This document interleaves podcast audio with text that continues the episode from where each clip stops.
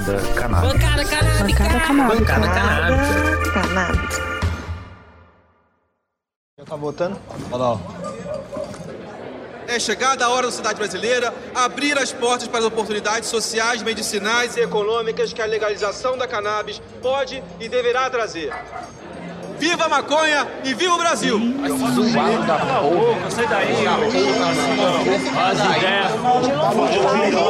Sim. 251 votos, sim.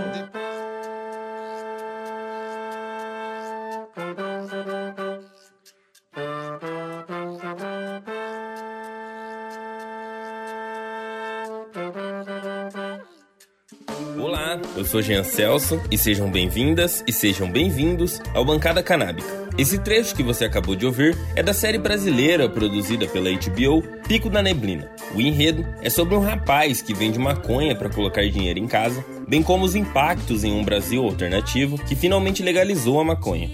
As diversas vertentes de luta antiproibicionista, a experiência da legalização em outros países e as pesquisas na área projetam esses impactos e há anos divulgam as possibilidades que a abertura à cannabis proporciona. Muita gente acha que esse papo de antiproibicionismo é viagem de maconheiro. Mas será mesmo? Primeiramente, precisamos entender a realidade da maconha em nosso país em todos os seus aspectos, a fim de desmistificar essa planta milenar e qualificar o debate acerca dos seus potenciais.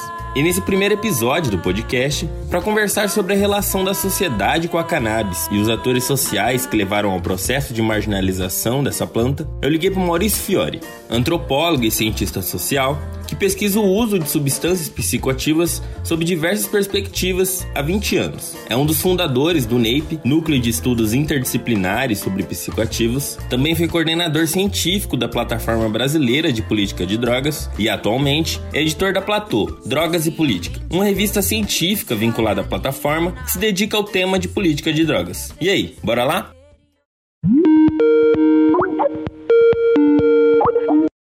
Só para começar, eu queria saber como que é para o senhor lá atrás ter começado a estudar com psicoativo e qual era seu objetivo a princípio.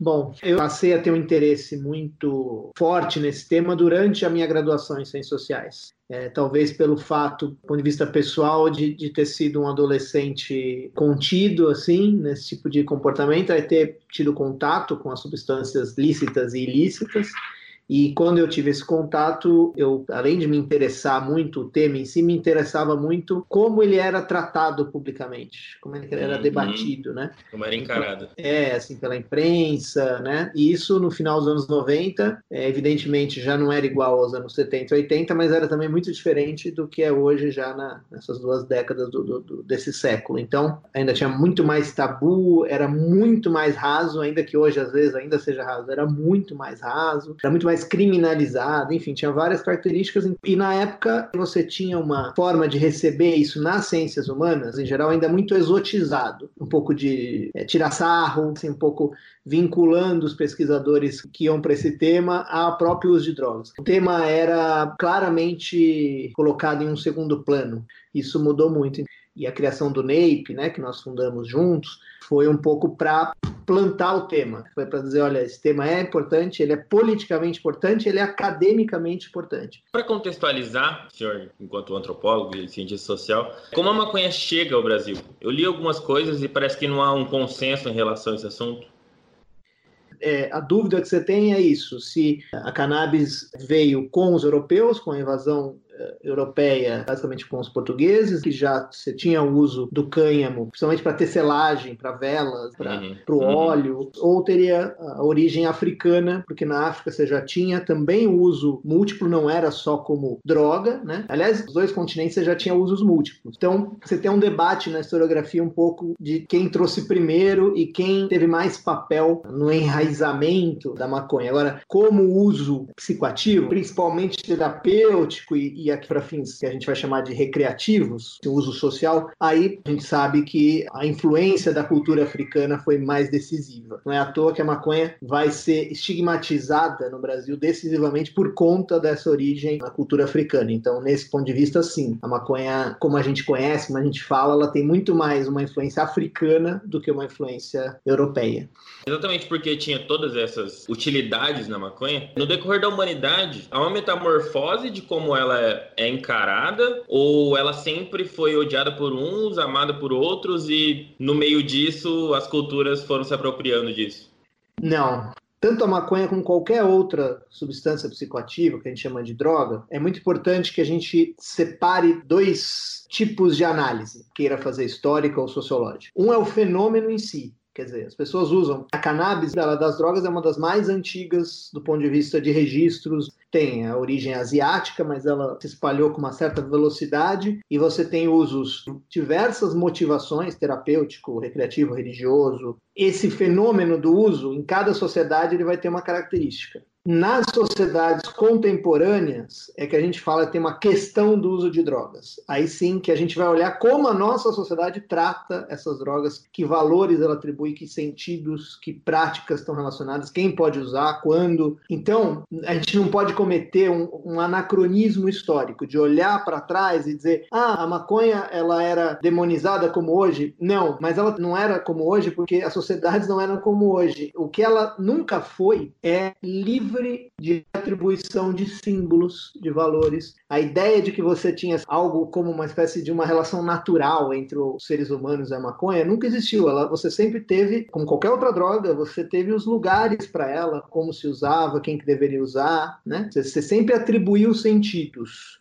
o álcool era isso, a maconha e, e, o ópio. E o que acontece no mundo moderno, e principalmente no mundo contemporâneo, é que a gente cria uma coisa, assim, institucionaliza uma, uma forma de olhar essas drogas que é uma questão, um problema das drogas. Mas nunca a gente vai encontrar um, algo parecido na história, entendeu? Porque na história o sentido era outro.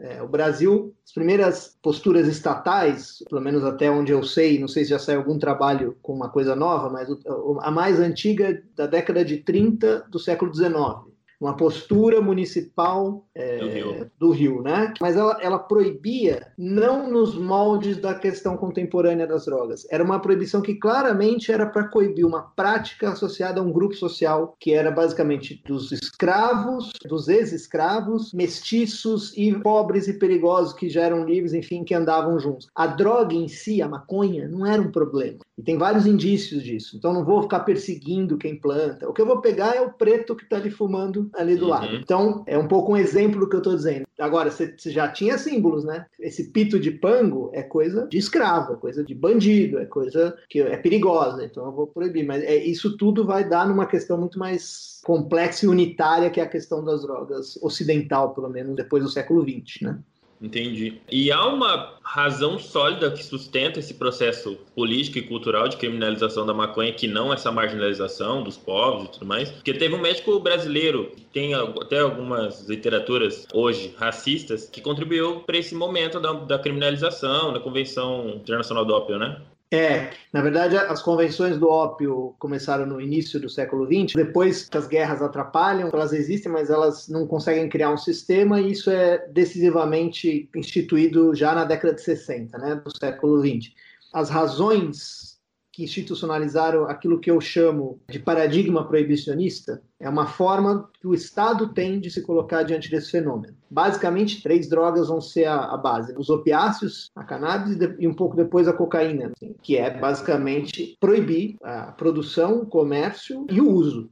O caso brasileiro, assim como o caso americano, que é mais importante para o mundo, porque os Estados Unidos não só era mais importante como potência, como ele ele foi o grande promotor do proibicionismo, e o que, que isso tem a ver com, também com o Brasil? Ele já tinha uma carga negativa associada à maconha, que é essa questão racial e essa questão social. E o Brasil, então, nunca vai se opor às propostas americanas e o Brasil vai, vai ter um, um certo protagonismo, não enquanto força diplomática, mas para endossar um certo conhecimento, um verniz científico, mas era uma produção ideológica de cunho racista, em figuras como Rodrigues Doria e outros, é, que vai levar as convenções internacionais estudos, documentos que mostram os perigos da maconha, como ela degenera a população, é, como ela é um risco não só para os pobres, mas ela poderia ter um risco de contaminação da sociedade e de degradação. Isso sim aconteceu, tá? não quer dizer que o Brasil tenha sido responsável pela proibição da maconha, mas ele teve um papel em nível mundial.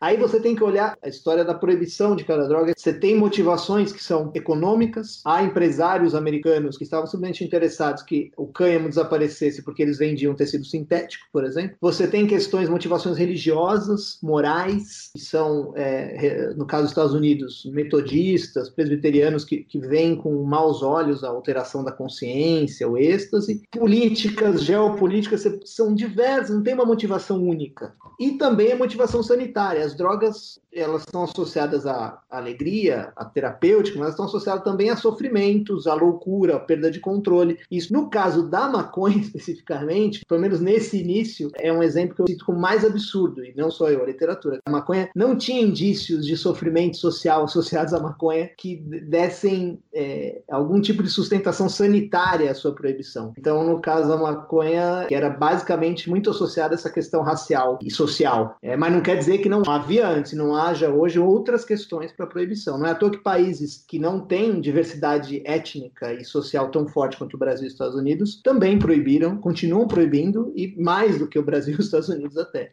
É, sobretudo em função dessas razões múltiplas para que se proíba, tem como delimitar hoje como culturalmente a maconha é encarada no Brasil? É, é, é difícil Ainda porque... tem a associação à, à ideia de marginal bandido ou a ideia de estraga a vida do jovem? Tem, porque uh, o processo de mudança cultural, social, ele é um processo, né? Ele, ele não tem rupturas, assim, né? Ele vai, ele vai se transformando. Aquilo são 100 anos de história de proibição e de demonização que ainda deitam influência na população muito assim, pesada. Ao mesmo tempo, ficando só no exemplo do Brasil, a maconha, desde os anos 60, ela está sendo progressivamente aceita pela sociedade. Não tem nenhuma droga ilícita, além de ser a mais consumida, nenhuma droga ilícita é tão aceita socialmente quanto a maconha. É, os setores de classe média foram se familiarizando com a maconha. Dá para dizer que hoje a maconha nunca esteve num lugar tão positivo na sua história, pelo menos no mundo contemporâneo. Ela é associada ainda à marginalidade? É. Ela ainda tem essa carga é, negativa sem é, respaldo científico? Tem mas não dá para comparar com o que era antes. Agora, ao mesmo tempo que aconteceu, é, assim como você tem mais conhecimento sobre maconha, as pessoas usam mais, nunca a maconha esteve presente em símbolos culturais como agora filme, música, mas ao mesmo tempo neste conhecimento também passa a se conhecer com mais precisão quais os riscos estão associados. Isso também vai influenciar o debate. Isso é positivo. No lugar de uma ideia assim, a maconha vai te matar, a maconha vai te deixar louco, é simplesmente demonização ideológica, você começa a ter assim, não, olha, jovens que fumam maconha podem ficar esquizofrênicos. Se entrar no mérito da discussão científica desse ponto, você vê que ela já é muito mais precisa, ela já está amparada mais na literatura. Hum. Então, culturalmente, a gente é, é, é um processo que eu vejo como positivo. É um processo positivo porque, porque o debate melhorou, a demonização diminuiu. Longe do ideal, ainda bem longe, mas com muito mais racionalidade. E, no fim das contas, de toda essa discussão, o ponto se mostra efetivo essa política proibicionista? Da, de onde a gente saiu e aonde a gente chegou? O, o paradigma proibicionista em países como o Brasil, o saldo dele é quase inteiramente negativo. Eu só não digo inteiramente porque nada é inteiramente. Talvez, qual seria o único saldo positivo possível de tirado de todo o paradigma? Algumas pessoas não se aproximam da maconha porque ela é proibida e tem uma disponibilidade que é grande, mas não é tão grande ao ponto de estar em todos os lugares, como álcool, por exemplo. Seria o único ponto positivo. Não tem nenhum outro você poderia tirar dessa. Aí você pega os negativos. No caso do Brasil, eles são tantos que, é, primeiro, é, a desigualdade atravessa a política de drogas como atravessa outras políticas. Então, quem vai ser usuário e quem vai ser traficante, por exemplo, na discussão de quem vai ser encarcerado. Então, os pobres e os pretos são os traficantes e a classe média normalmente não é. Até porque eles precisam se empregar no tráfico para também é uma oportunidade de vida é uma sociedade violenta e com uma violência urbana que cresceu muito dos anos 70, 80 para cá. Isso teve muito associado ao tráfico, e o tráfico tem a ver exatamente com a guerra, com a proibição, com a tentativa do Estado em reprimir. Então, o traficante ele não vende a droga, ele vende a proibição. Ele não está te cobrando só o preço da produção da maconha ou da cocaína que ele vende, ele está te cobrando o risco, ele está te cobrando o mercado inteiro. Então, ele tem muito lucro, né? E, e isso vai, numa sociedade que é muito armada e muito violenta, dinamizar a violência. O encarceramento, você reprime, você encarcera um monte de gente. Hoje, quase um terço dos nossos encarcerados, geral, é droga, e no caso das mulheres, 60% e até um pouco mais. É um sistema já superlotado, que não funciona, que é viola direitos humanos e que produz crime organizado. E aí você tem muitas outras questões negativas. No caso da maconha, que é uma droga que tem riscos, não são poucos, mas a regulamentação poderia dar mais informação e segurança para os usuários adultos. Isso não é panaceia, não quer dizer que você vai informar as pessoas, porque o álcool a gente informa, as pessoas fazem muita besteira, mas nos países que legalizaram, isso já está acontecendo, quer dizer, as pessoas aprendem usando, não é só o Estado que vai ensinar. E no limite, tem uma última discussão que eu acho que não pode ficar de fora, ela não pode se esgotar nela, mas não pode ficar de fora, que é a liberdade a liberdade em sociedade não é absoluta. Isso é uma fantasia liberal. Não, você tem vários limites, mas a ideia de que o Estado pode interditar práticas de adultos que não causem danos a terceiros é uma ideia de fundo autoritário. Só para terminar, o senhor falou muito sobre essa qualificação do debate no país em relação à maconha. Isso vislumbra um futuro positivo no sentido da descriminalização, legalização, tolerância? É, a questão das drogas no mundo hoje é, é, é, uma das poucas que a gente pode olhar com algum otimismo, aparentemente. Assim, é, por mais que tenham entraves, ela parece ser um avanço inexorável. As pessoas começam a entender tudo que está envolvido de negativo com o paradigma proibicionista. É claro que junto com isso vem exageros de todos os lados, né? É é uma, tem, tem um aspecto de disputa cultural acontecendo. Na própria mídia, tem um debate mais sofisticado, menos, um pouco menos maniqueísta, você já não tira sarro, não é uma questão exotizada tanto. Na academia melhorou muito a nossa produção, tem muita controvérsia, mas os setores de decisão são muito travados. Do ponto de vista formal, a gente avançou quase nada. A lei de 2006, que era um avanço de não penalização do usuário, o pouco que tinha de avanço ali foi tragado pelo é, o ímpeto criminalizador do sistema policial e jurídico, né, judiciário. Então, é, eu sou otimista de maneira geral, porque eu vivi já uma fase em que era pior, é, do ponto de vista do debate, era incomparavelmente pior. O avanço social cultural foi razoável, bem razoável. A marcha da maconha, os movimentos civis, né, passaram a atuar. É melhor do que era antes a discussão? É, mas assim, ainda é muito tosca, muitas vezes ela é muito maniqueísta. As pessoas interditam o debate. A divergência é normal, eu mesmo me questiono sobre várias coisas, mas não é a divergência, há uma interdição. A ideia é dizer que esse é um debate que não deve acontecer. O proibicionismo mais radical no Osmar Terra interdita o debate. Ele só finge que é um debate, mas ele está deslegitimando os interlocutores. Né? Então, eu tenho um, um, otimismo mais geral, mas um pessimismo na parte formal, política, jurídica, que eu espero estar errado. Maurício, eu gostaria de agradecer de novo pela sua participação. Espero que o debate a respeito do tema se qualifique cada vez mais e que isso se torne uma alavanca para a reflexão sobre a nossa política de drogas. É totalmente legítimo que se tenha receio de mudança na legislação de maconha. Totalmente. Eu mesmo tenho muitos. Isso é natural, a gente tem que discutir as divergências. O caminho é esse. É a gente ter um debate colocando os, os, os, pontos positivos, negativos, os valores, os dados científicos e a disputa política. Tomara que trabalhos como o seu e, e outros que venham, eles vão colaborando nesse sentido, de, de, tirar esse véu da simplicidade, do tabu, da defesa da droga, do contra a droga, que isso é o que atrapalha o debate. Esse foi o primeiro episódio do Bancada Canábica. A primeira temporada foi orientada pela professora doutora Daniela Ota e é uma colaboração com a revista Badaró. E antes de eu me despedir, eu vou convidar a Marina para trocar uma ideinha com vocês. Marina? Oi, gente, salve! Eu sou Marina Duarte, editora-chefe do programa Bancada Canábica e produtora executiva da revista Badaró. Com esse podcast, a gente busca apresentar as faces da maconha que são pouco abordadas pela mídia tradicional além de fazer divulgação científica séria e antiproibicionista do assunto. Se você se interessa pelo tema da maconha, você pode conferir também a nossa série de reportagens chamada Uma Viagem pela Cannabis no site revistabadaró.com.br. A revista Badaró é o primeiro veículo no país que se apoia na narrativa do jornalismo em quadrinhos. A gente também trabalha com linguagem multimídia, proporcionando materiais como esse podcast que você está ouvindo agora, feito em parceria com o Jean, e também artigos, textos jornalísticos e mini documentários. A gente se preocupa em produzir um jornalismo crítico, transformador, alternativo, independente, criando parcerias com movimentos sociais e também com a academia. Só que para continuar produzindo e também para ampliar as nossas possibilidades de produção, a gente precisa da sua ajuda. A partir de R$ reais por mês, você já consegue assinar a revista e contribuir através do nosso PicPay.